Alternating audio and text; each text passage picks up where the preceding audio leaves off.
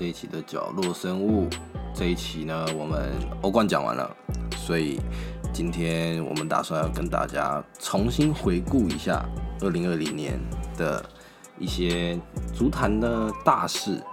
就是我们挑的几则啦，就是大概十则左右的一些足坛大事，打算来跟大家分享。一些鼠年的鸟事，对，然后刚好我们两个也是同年的，我们也是属鼠的嘛，对，就是真的去年，我不确定 Norman 有没有这样，但是我真的觉得我去年实在是过得非常的不顺。应该不是我们不顺啊，全全球都蛮不顺的。对对，都要这样讲的话，所以当然我们希望二零二一年可以不管是在各个方面都会更好，或是不论怎样应该会更好啦，应该很难再更糟。如果真的二零二零还能更糟的话，大家就来骂我，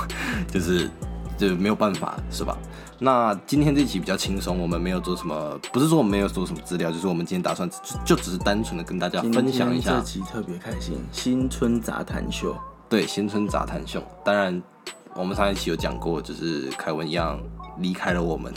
暂时离开。暂时离开我们这个频道，而不是离开了我们这个世界。所以，我们今天就是单纯的跟大家聊聊我们认为的一些大新闻。对，对，那第一则当然就是我们刚才讲到，二零二零年为什么会这么的不顺？大家应该第一个想到的一定就是新冠肺炎的问题。绝对是。去年的时候，我一月还在澳门，那时候还没爆发很严重，想说回来应该也还好。对，而且应该没有人更比我还要更能体会这次新冠肺炎的痛苦，因为本人在这次新冠肺炎就在今年，我已经隔离了六次。而且你经历了新冠肺炎的改名，对，而且本人在疫情刚爆发的时候，刚好就在武汉旁边，所以就是武汉旁边的城市，所以其实非常深刻的体会到这是疫情的艰辛啊。然后，更何况是回到了台湾，然后回到了其他其他地方，或是去到了其他地方之后，没想到疫情好像仿佛追着我跑，就是没想到我一离开了中国之后，然后结果没想到中国疫情仿佛又有一些好转，然后没想到台湾开始有了一些疫情，或是到了国外有一些疫情，所以差点我都认为是我自己的问题。你可能已经快要被台湾政府驱逐了。你如果不说，我还以为我是代原者啊。能说对对对不确定。对，所以其实这疫情这个东西其实影响了很深呐、老实说，就是回到我们主要话题的话，其实疫情在足球这方面真的是欧，尤其是欧洲到现在疫情都非常的严重。其实我觉得大家从最简单的来看，就是主场优势其实已经不存在了啊，对因为毕竟没有观众，对甚至有些球场是它的硬体设备，可能它的音效没那么多的时候，真的很像在蒙阿波踢球，很安静。对，而且其实大部分的联赛基本上好像都是没有播放现场音效的。好像只有英超有，对不对？如果没记错，好像是，而且英超好像还不是每一支球队都有。就是你说那些豪门，就像曼联、曼城，他们主场的话是会有，但是如果没记错，好像也不是说每一支球队都有。所以其实主场联赛主场的优势啊的情况下，其实我觉得影响蛮明显的。对，对，因为主场优势大家可以理解为就是大家进场支持这支球队，所以相较之下，你身为一个球员来看啦，就是你能得到一些不管是掌声、欢呼，或是现场那个人声鼎沸的感觉，只要你去现场，你一定都会被感染，更何况是在场上奋力的球员。所以这件事情，我认为其实是今年所有不管是任何联赛的球员，他都需要去克服的。确实，而且我觉得今年这样子的主场的差异是，其实往年很多的球队，如果他是呃在某个联赛的强权，他们很有可能是主场全胜哦。但是今年就感觉真的以战绩来看，主场的优势就没有这么样的明显。而且我觉得以疫情而言，最难控制的还是人的关系啊。对，所以其实这就是又回到我们前面说的，为什么我们会其实讲说这个疫情对于呃五大联赛影响比较深的原因，是因为像欧洲现在疫情到现在其实都没有到很控制，虽然说现在已经疫苗开始有了，但是说实在的，什么时候能让不管是比赛或是一些嗯国家状况走上正轨，其实这都很难说。说实在，这都很难说，更何况这也并不是我们可以去掌控的地方啦。所以其实也是要看他们自己怎样去安排。那其实以足球来说，那他们其实很早就有在想要怎么样做应对，只是这件事情有点来，应该说来的有点太突如其来了，在我认为，就是他们没有办法预，就是没有人会预料到会发生到现在这个情况。所以变成是当被迫停赛，就是以国家下令他们没有办法办聚集，没有办法办比赛的时候，所有的联赛只想的是你得要怎么样复赛。但是这个复赛并不是他们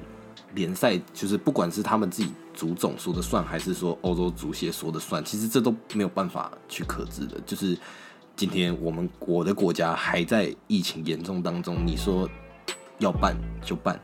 那不管是对球员的生命，或是对球员的身体状况，或是对你整个国家，其实老实说，我认为都会有影响。所以这就是这就是今年他们遇到了很多问题。而且其实以球员来讲，我觉得今年的一些比赛更重注重这个后后补的一些球员，因为真的疫情就是这样嘛，毕竟是传染的疾病，所以他们真的说中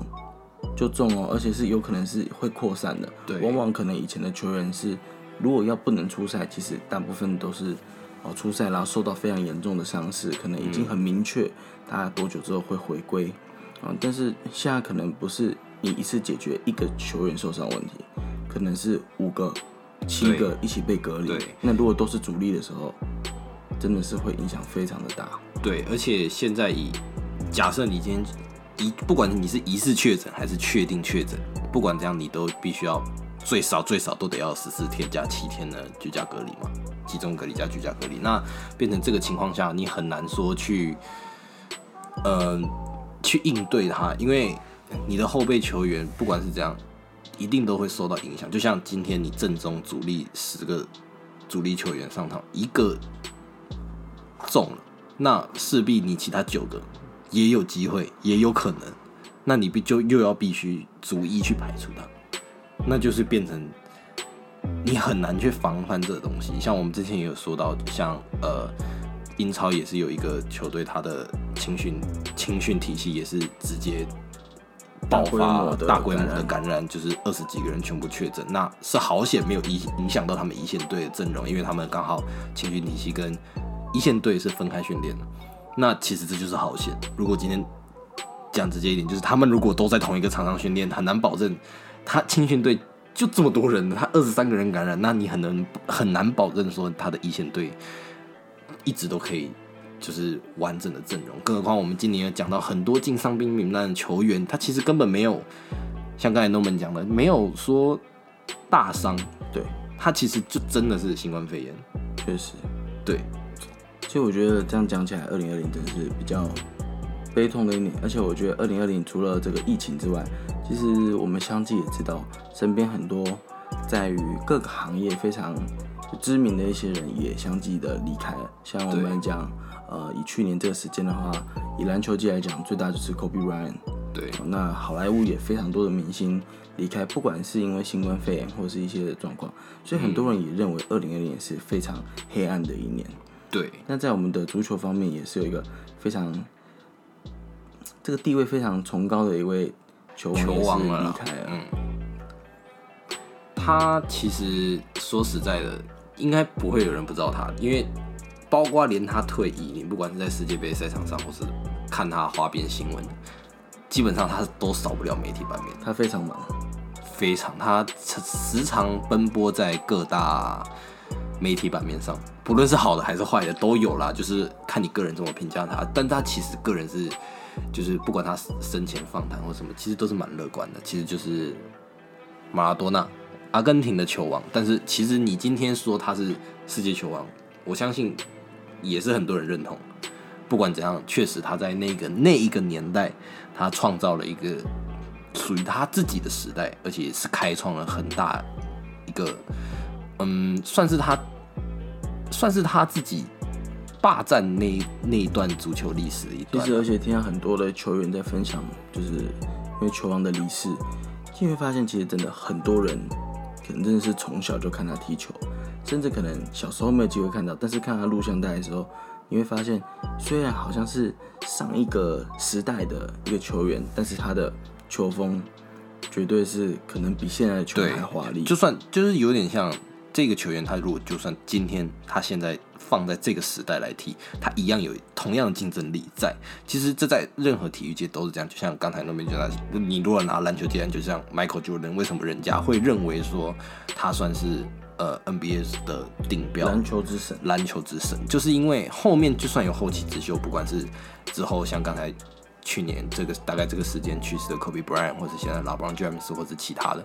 其实说实在的，为什么他有这样的地位，就是很多人可以去认可他，不管是你有没有经历过他这个时代，就是你认可他一个表现的存在。那马拉多纳，我认为是确实他开创了这个这一个时代啊。有些球员其实是表现很好，但我觉得他们已经是在历史级别，他们可以。正在历史上面是有建立出自己的一个地位在。那我觉得其实讲了一些悲痛的新闻，还是要讲一个嘛，我们艾文哥哥最开心的事情，太棒了，就莫过于我们德甲南霸天拜仁慕尼黑的一个非常棒的一个事迹哦。那我觉得应该由他来讲会比较好。那拜仁慕尼黑其实去年那个赛季真的是，应该是其实应该是可以不需要讲，因为。拜仁慕尼黑说实在的啦，他们一向就像我们前面有讲到分析的时候有讲到，拜仁慕尼黑一向是一个，你说他前段班，但是通常联赛前半轮基本上都是在放水，到后半轮他会急起直追。其实，在上一个赛季是最明显看得到，这个赛季现在才过一半，如果我没记错，拜仁已经领先第二名莱比锡接近十分差，或是好像已经有十分差。就是上个赛季确实他们就是有点开低走高，哎，开低，但是后面又追起来。上个赛季的时候，在进行前半段的时候，那时候我就开始因为开始想买点运彩嘛，然后就大家都会认为说运彩方面足球爆冷几率最高，所以就觉得说好像赔率最高。那时候我还问艾文说：“哎，啊，这样我是不是把钱都丢拜仁就好了？反正都一定会赚。”他说：“你看一下拜仁战绩，那时候好像位于第五还是第六，很靠后。然后那时候多特还在前面。对我还想说，哇塞，真的假的？我们蜜蜂军团有机会了吗？结果没有想到，拜仁直接把这个希望急起直追破灭。所以其实我认为，去年拜仁的一些战绩或者一些状态，其实真的也是你不太需要讲了。他们上一个赛季五冠王。”到最近的六冠王，当然很多人会批评他这个六冠六冠王是没有巴塞隆纳的二零零九年那个那么有那么有成分在，就是含金量没那么高。但是，并不是应该说，我并不是说帮拜仁讲话，但是我自己认为啦，就是也可以请诺曼听下。我认为他这六冠王会比拜仁跟其实没有比拜仁差，哎，没有比巴塞隆纳差的原因，是因为大家都知道，你每一个赛季。一个轮换，你的阵容、你的一些球员配置上一定会有改变，球员状态或者你的球员阵容会有改变。那一支球队你要在不管是联赛上或者在大赛上面维持一定的影响力，其实是很困难的。那他们做到了这件事情，就像今天一支球队在这个赛季打出了一个统治级别的表现，但你不能保证他在下一个赛季的时候可以交出一样的阵容。这个我们在场上很多联赛都看到，不管是在英超或是在呃其他。比较大的联赛里面，我们都有看到这个阵容，所以相较之下，我会认为其实拜仁到今年他可以维持这样的阵容，或者踢出这样的表现，其实是让人欣慰。但是不能保证说他们有一些比赛，当然是让人比较失望。就当然除了输掉一些得意的球队，或者一些 其他的。比赛那当然是会让人失望的部分了。我觉得其实因为每个观众都喜欢看高张力的比赛，但很多人会觉得说拜仁慕尼黑的这个成绩，为什么会觉得说不如巴萨呢？不如巴萨只有一个可能，就是大家已经习惯拜仁赢球了。对，因为但是毕竟巴萨在西甲，他们还算是在这三五年还有竞争力，毕竟还有皇马或者还有利物浦，呃，不是利物浦是英超，但就是其实一直都有一些。竞争者在，对，所以你就会觉得说，反而就是对，好像顺风顺水一样。对，就好像啊，就算就算莱比锡好了，啊，门兴、多特蒙德这些球球队听起来也都是大家非常的耳熟能详的球队，嗯，但是你要知道，他们踢赢拜仁是偶尔，对，但是可能以前在巴萨的时候，他们输一些西甲的球队，真的是如果状况好，可能巴萨有时候会输个两场、三场都有可能，所对以大家就会觉得说，好像他们联盟竞争力比较强。但是我觉得反过来看的时候，你会发现，其实竞争力是一样的强，但是拜仁的统治力是真的不容小觑。对，所以其实更何况我们可以讲到去年他们在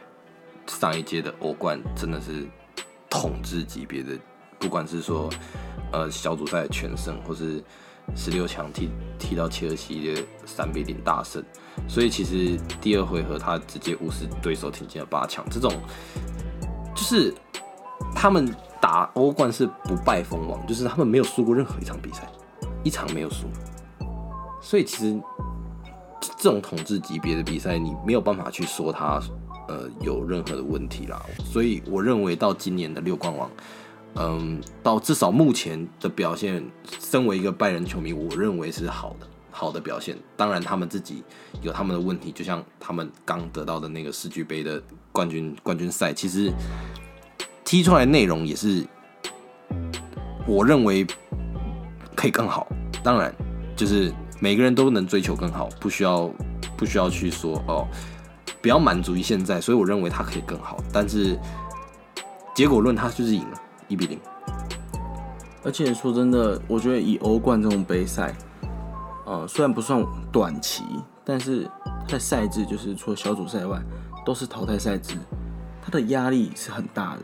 对你还可以拿到全胜的战绩，我觉得如果单论这一点，就证明他们得到这个冠军是不可以被怀疑的。对，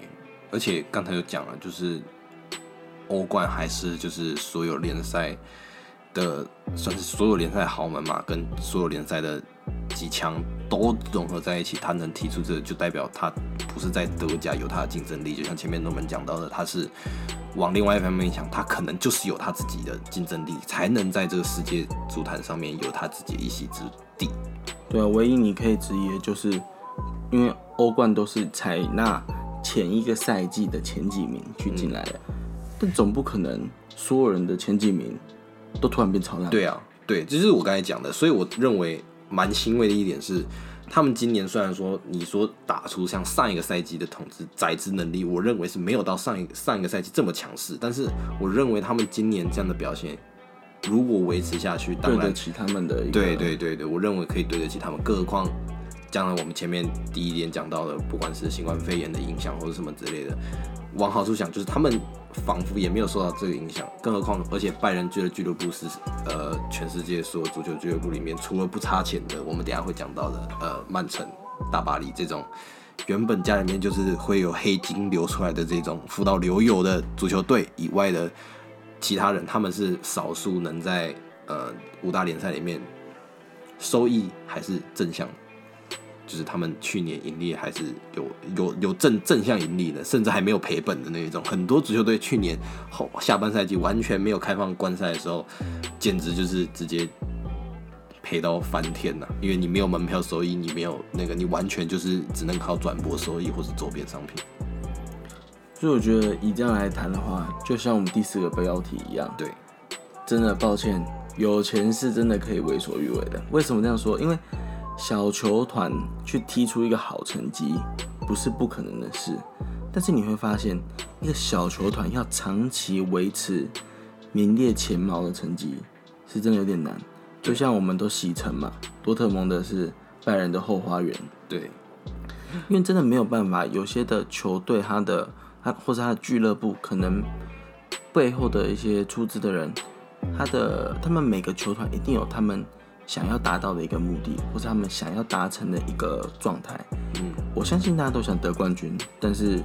你你懂吗？就是呃，有些人能力很好，想得冠军，跟有些人其实相对能力不是那么好，他想得冠军的时候，他会为自己设一个及格的标准线。对，所以就是讲到。我们前面讲的就是有钱，你真的可以为所欲为。就是我们刚才讲到的曼城跟大巴黎这样的球队。那去年比较大的新闻是曼城啦，因为大巴黎说实在的，他们比较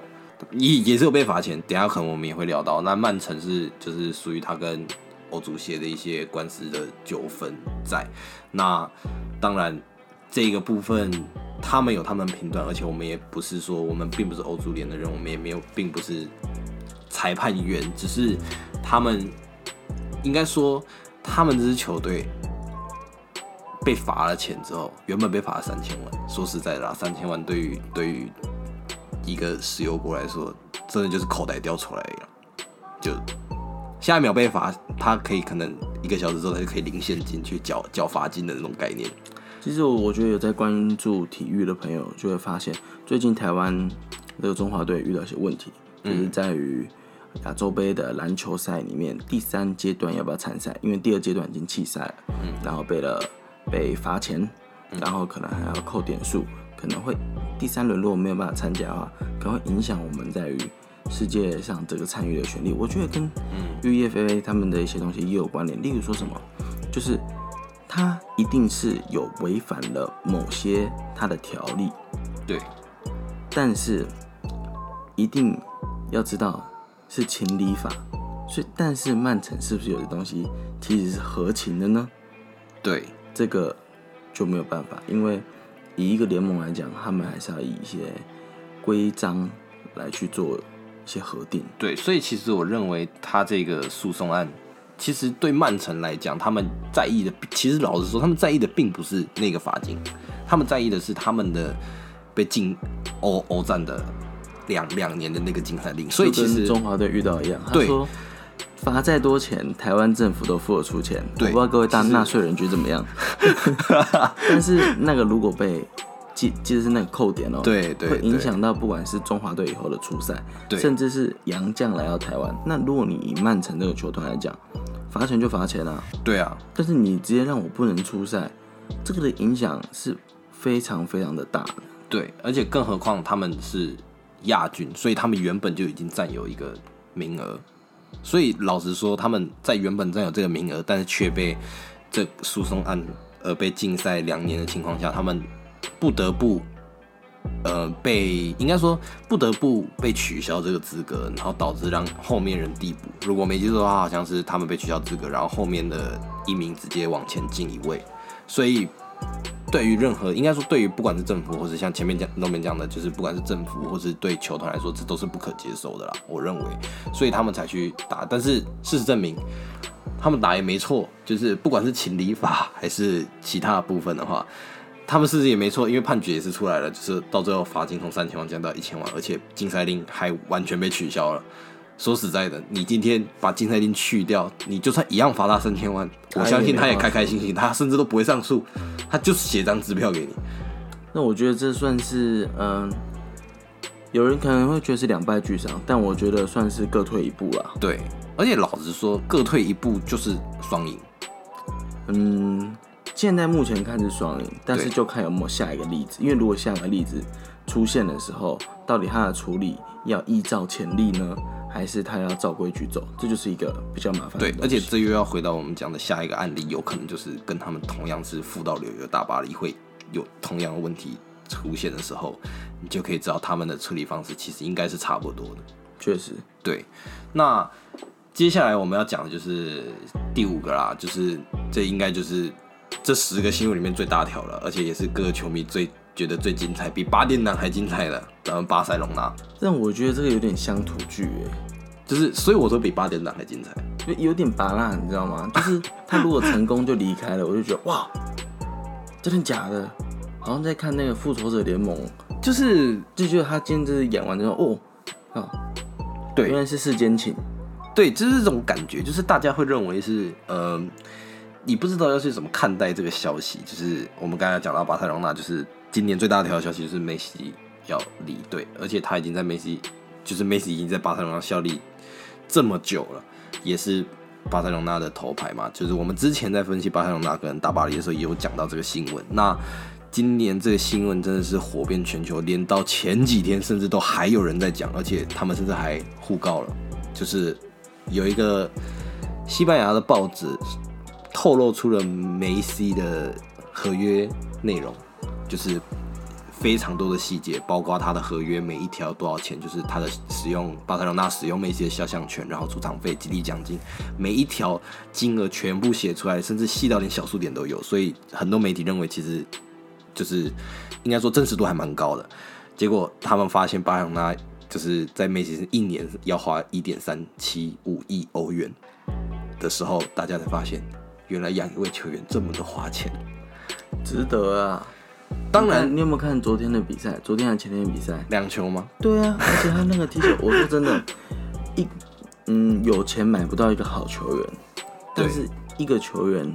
可以带来给你多少的财富，或是带给你多少的成绩，真的也是很难说。对，我就不说我们的哈扎了。对，你可以用很多钱买他，但他不一定会踢好球给你看。对，但是很多人就是，其实我觉得巴塞罗那这这一赛季的问题是在于他们的，就像我们前面有说到，其实去去年这个赛季跟今年这个赛季，其实受疫情影响真的很多。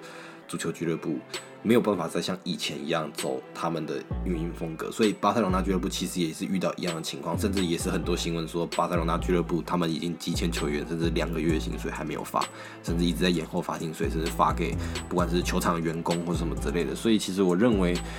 呃，他们财政上可能是遇到一样的，就是一些困难。那他们如果没有找出这困难，就是要怎么解决的话，那他们其实正中说实在了，他们正中你你真的要卖。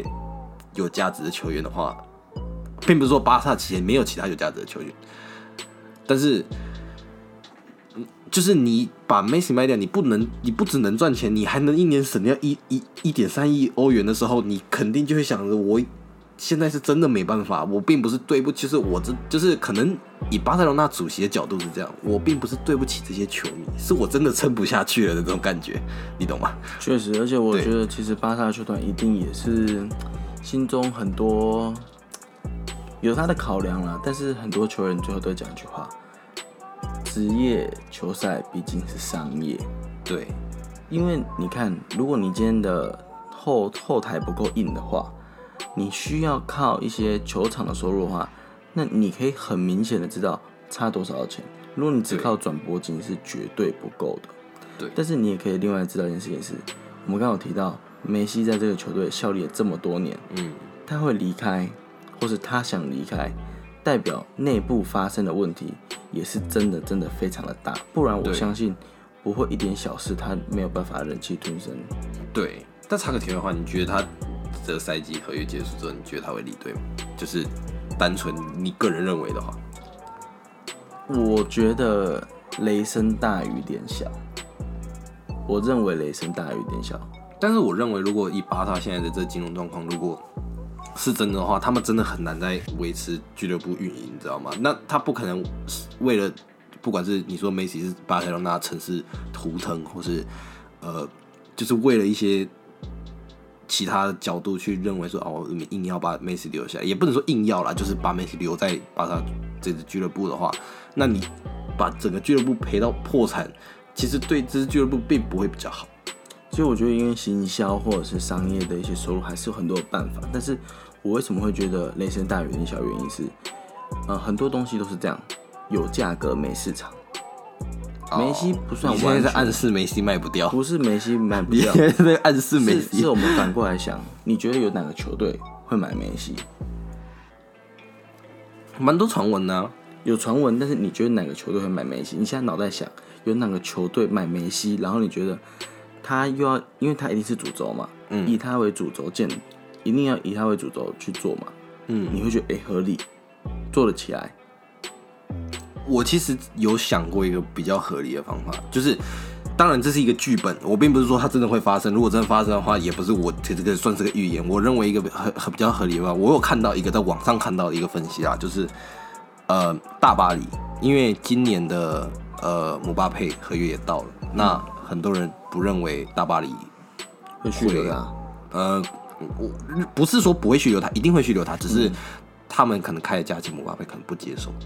梅西肯呃不是梅西，就是开姆巴佩的钱会不接受，就是传闻嘛。所以我说这个故事传闻是，就是他们开给了姆巴佩一个金额，然后姆巴佩认为他值更高的金额。当然他想要可能就是像很多球员他会想要去自由市场试试水嘛，这种感觉就是不管是他真的要不要转队，我得到个报价也行。这种感觉。那我看有一个有一个就是姆巴佩，他如果去报价，然后他如果有更高的报价的话，他会离队。离队的话，呃，梅西他们就大巴黎就会把钱拿去签梅西。因为如果我是大巴黎球团的话，我不会倾向签下梅西啊。因为以行销的概念来讲，我不想让人家觉得又是梅西加内马尔，这是过去巴萨的阵容的的锋线的阵容，我会有大家的刻板印象在。嗯，对，那因为毕竟说真的啊，他们两个的化学效应以前已经发生是好的，那现在担心谁？搞不好主帅要担心呢、因对，为因为你的模式，你现在到底要怎么样去围绕？嗯，而且怎么讲，姆巴佩毕竟年轻就是本钱，对，他还可以踢很多年。对，除非我觉得也有人想要找姆巴佩抱团，然后他也开出跟大巴黎差不多的金额，他可能会离开。对，但是我是认为就是。确实没，就像刚才，其实我这样想，其实确实那边刚才前面讲的，有些东西确实有市无价，就呃有价无市，就是呃，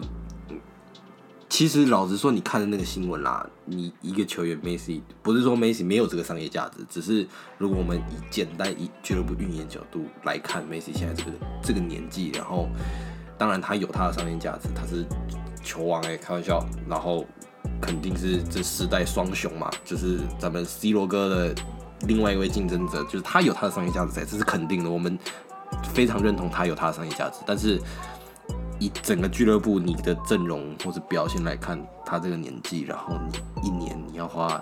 这么多的钱去养一位球员，你真的除非你是富到流油，他不降薪的情况下，你才有机会去做这事情。而且再过来就是你要想想看他的年纪，好，假如说签一个长约好，你要阿弥陀佛，他以后不要退化。毕竟好，我们假设看，现在是以结果论来看，只要讲 C 罗，你就想到皇马跟尤文，对但是他尤文这几年，这个是不是正常人的表现？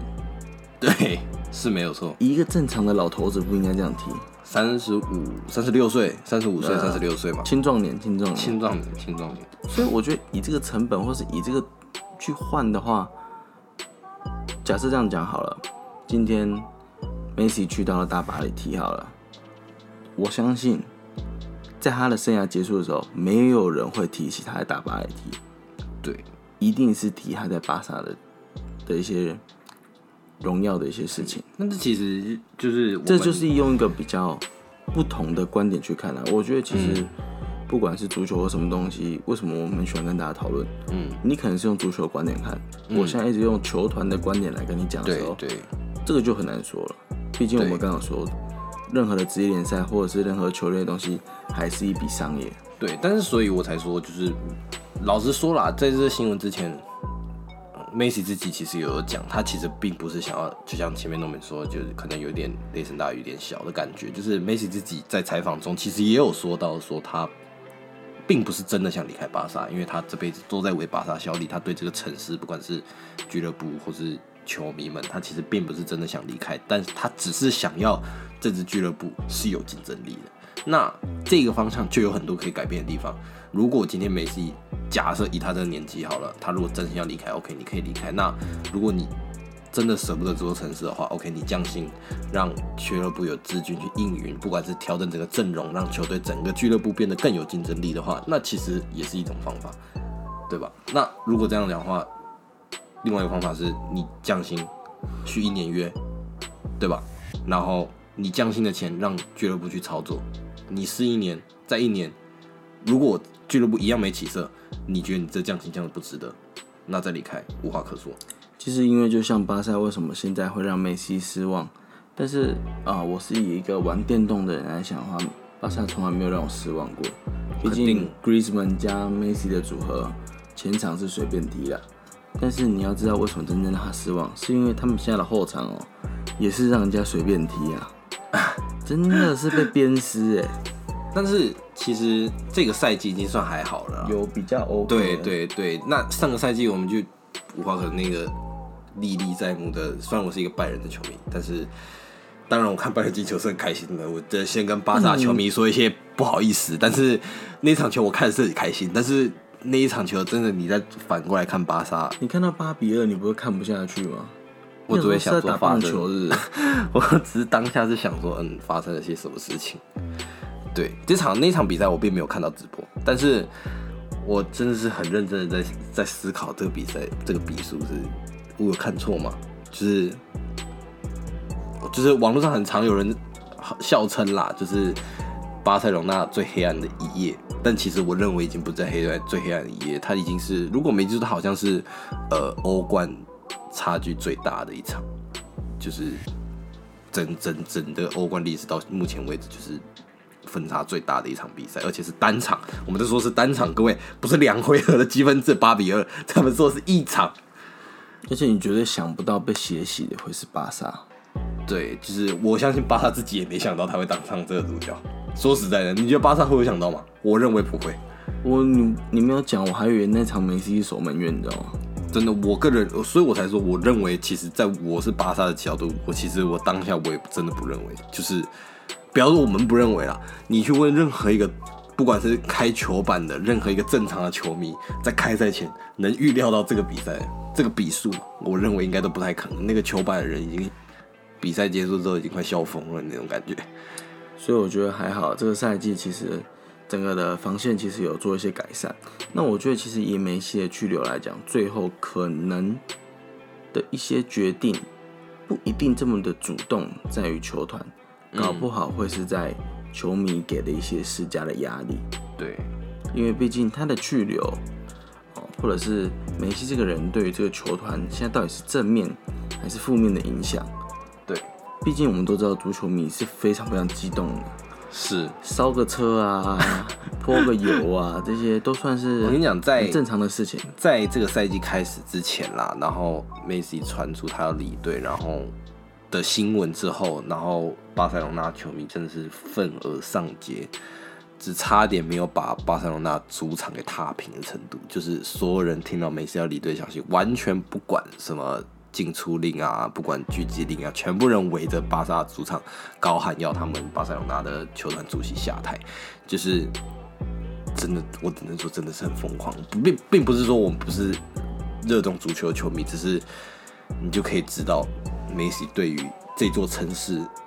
的意义在哪里啊。我认为，而且因为你就这样就知道，以欧洲的一些球迷，或是以欧洲的欧洲人的一些民族性来讲，嗯，这个对他们讲是非常神圣的一件事情。对，这个不输他们的市长，梅西可以选市长。就是会常常对啊，我以前常常不是有人在讲嘛，C 罗跟梅西的时候，在 C 罗在皇马的时候跟就是。这是从 C 罗先出来的、就是有一个记者在世界杯的时候拿到了葡萄牙，然后去问他说，就是问了那个葡萄牙的民众，他说你可以不知道葡萄牙的总统是谁，但是你如果在葡萄牙街上讲出 C 罗的名字，不会有人不知道他，就是有点类似，就是你如果现在去问巴塞罗那市长是谁，可能不会有人讲得出来，但是你问他说巴塞罗那，你会想到谁？基本上毋庸置疑，不会有另外一个答案了吧？绝对是。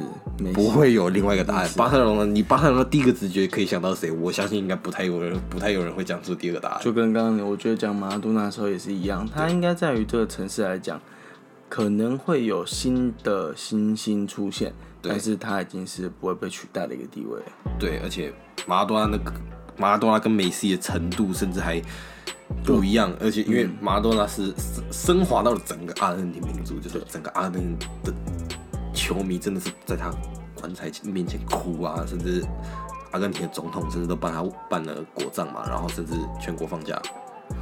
应该的，就是我应对应该，我就认为是应该，就是马拉多纳对于阿根廷的重要性，我认为是应该的，但是应该是说这是我们在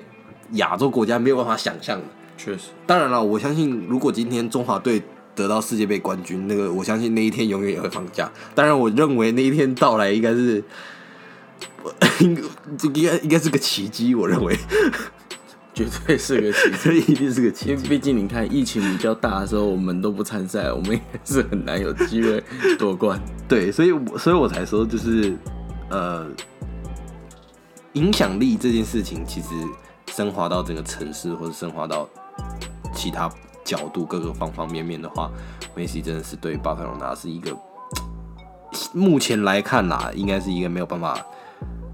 没有办法缺少的人了，应该这样讲，没有办法缺少的人，就是今天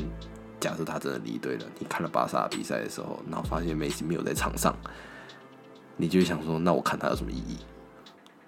但是我觉得我还是有点期待梅西离队，原因只是因为我觉得这样我下一次买 FIFA 的一个片的时候，游戏片的时候，感觉很划算，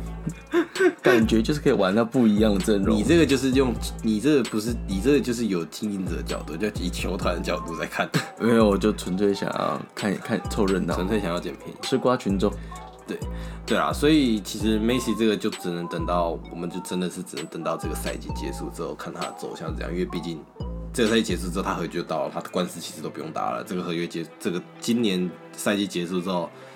就是他自己决定他打算要去哪里了。所以大家就只能